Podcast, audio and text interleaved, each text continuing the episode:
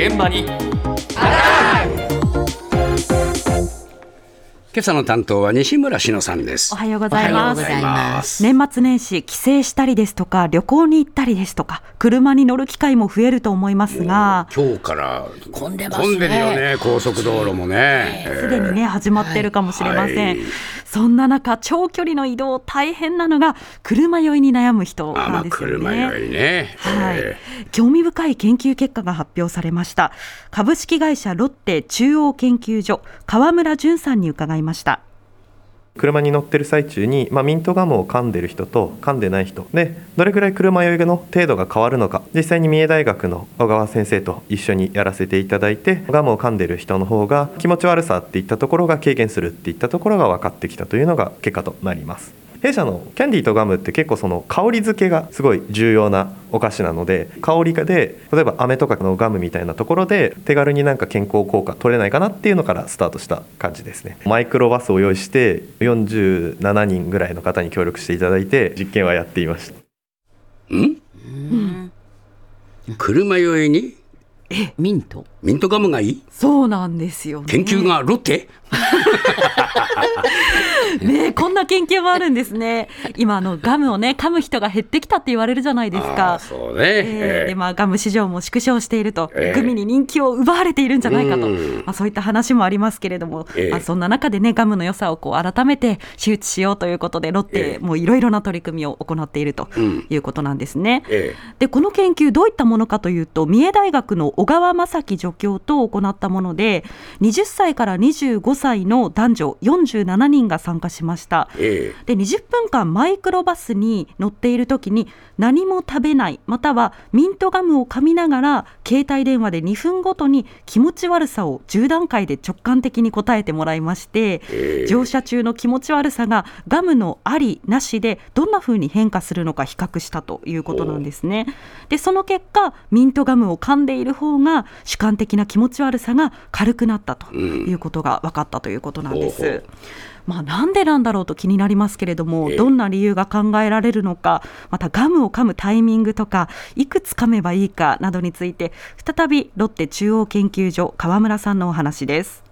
車酔いって何で起きるかっていうと自分の視覚刺激とかから入力される信号と他の部分自分の例えば肌とかで、えっと感じてる信号が違うっていう風になってくると脳が混乱して酔いという症状が起きます。脳が混乱した時に自律神経が要は乱れることが原因なんですけれども、まあ、ミントの香りっていうのがこの自律神経整える効果があるっていうのがまず一つとあとまガムを咀嚼するっていうのが一定のリズム運動なんですけれどもそういう自律神経を整える効果があると言われています。乗る前とかから噛み始めて乗ってる最中噛んでいただくっていうのが一番いいのかなというふうには思っています。粒状のガムを2粒で今回やっていただいてたので香りの強さとかの問題でそれくらいがちょうどいいのかなというふうには思います。ガムを噛むと本当にまるっきり酔わないというわけではないんですけれども少しでも軽減したいなっていう人はぜひ噛んでみていただいて実感できれば いいなとは思っています。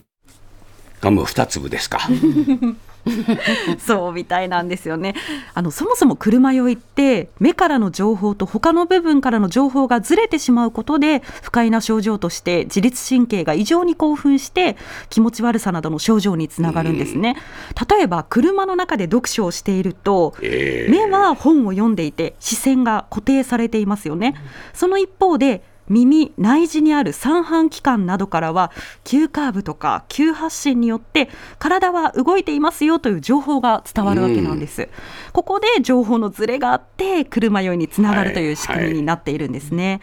ロッテの川村さんは車酔いしてしまった後にこのミントガムが効果があるかはまだ研究できていないということなんですが、ええ。車に乗る前にミントガム2粒を口に入れて噛む試してみてほしいと話していました。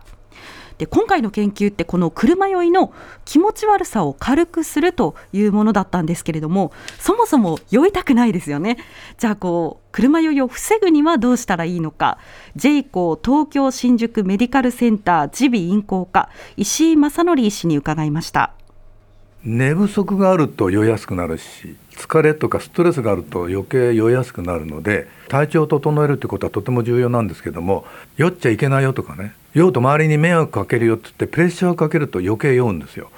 楽しんで旅行するっていうのはとても重要なキーワードになります。しりとりゲームとかカラオケとか楽しいことをして愉快な気持ちにさせるとそのストレスホルモンも出にくくなって症状が出なくなる。というのはとても重要なことだと思います。完全に食事をしない状態で空腹にすると酔います。逆にカツ丼とかですね天ぷらみたいに胃にこうずっと長く溜まるようなものを食べると余計酔うんですね。バナナ1本とかおにぎり1個とか胃に少し入るぐらいのものが消化の良いものがいいと思います。もう酔ってしまった場合には風通しを良くして衣類を緩めてリクライニングする。これがとてもいいことになります。プレッシャーはダメだということなんですよね。え。で防ぐにはやっぱりこう目からの情報と体に伝わる情報が一致する方がいいので座るのは後ろの座席よりも正面の景色が見えやすい。助手席など前の席がおすすめだと。そりゃそうみたいね、ええ。後ろの席は酔いやすいっていうはいもんな、うん。ねええ。そうですよね。で運転する側も急ブレーキとか急発進急カーブをいかに抑えるかも大事というお話だったのでですね。ええ。安全運転で年末年始過ごしてほしいなと思います。